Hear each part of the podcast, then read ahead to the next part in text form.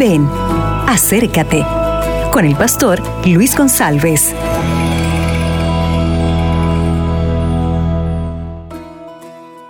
Hola, ¿qué tal mis amigos? Buenos días. El tema de hoy está en Génesis capítulo 1, versículo 3. Entonces dijo Dios, haya luz y hubo luz. Hoy yo quiero hablarle acerca de la luz y de las tinieblas. Tú sabes que en el principio las tinieblas estaban por sobre, sobre la tierra. Y esto fue literal.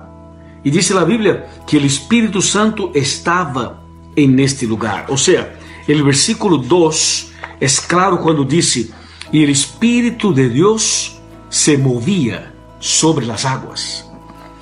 En los momentos más oscuros, em los momentos mais difíceis, em los momentos de tinieblas, quando as coisas não estão bem, quando sua vida está metida em las tinieblas, quando a oscuridade domina seu casamento, quando os problemas estão llenando seu hogar, sua família de uma situação desesperadora. É importante que sepas que o Espírito Santo sempre estará cerca, estará se movendo sobre ti e sobre sua família. Por isso, levante a cabeça e creia que, de acordo com a Bíblia, o Espírito Santo permanece trabalhando em seu coração e em sua família. E muito pronto, Cristo dirá: haja luz e haverá luz. Ou seja, não há tinieblas capaz de resistir a luz de Deus.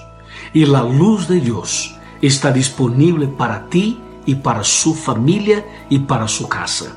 Então, por favor, solamente há que crer que delante de la situação de tinieblas, delante de uma situação de problemas e oscuridade, há uma luz, a luz de Deus que está lista para brilhar em seu coração, em sua casa e em sua família. Bendiciones para ti e que o Espírito Santo se mueva em seu coração en este dia e que a luz de Deus alumbre sua vida, seu hogar e sua família. Amém. Acabas de escuchar Ven, acércate con el pastor Luis González.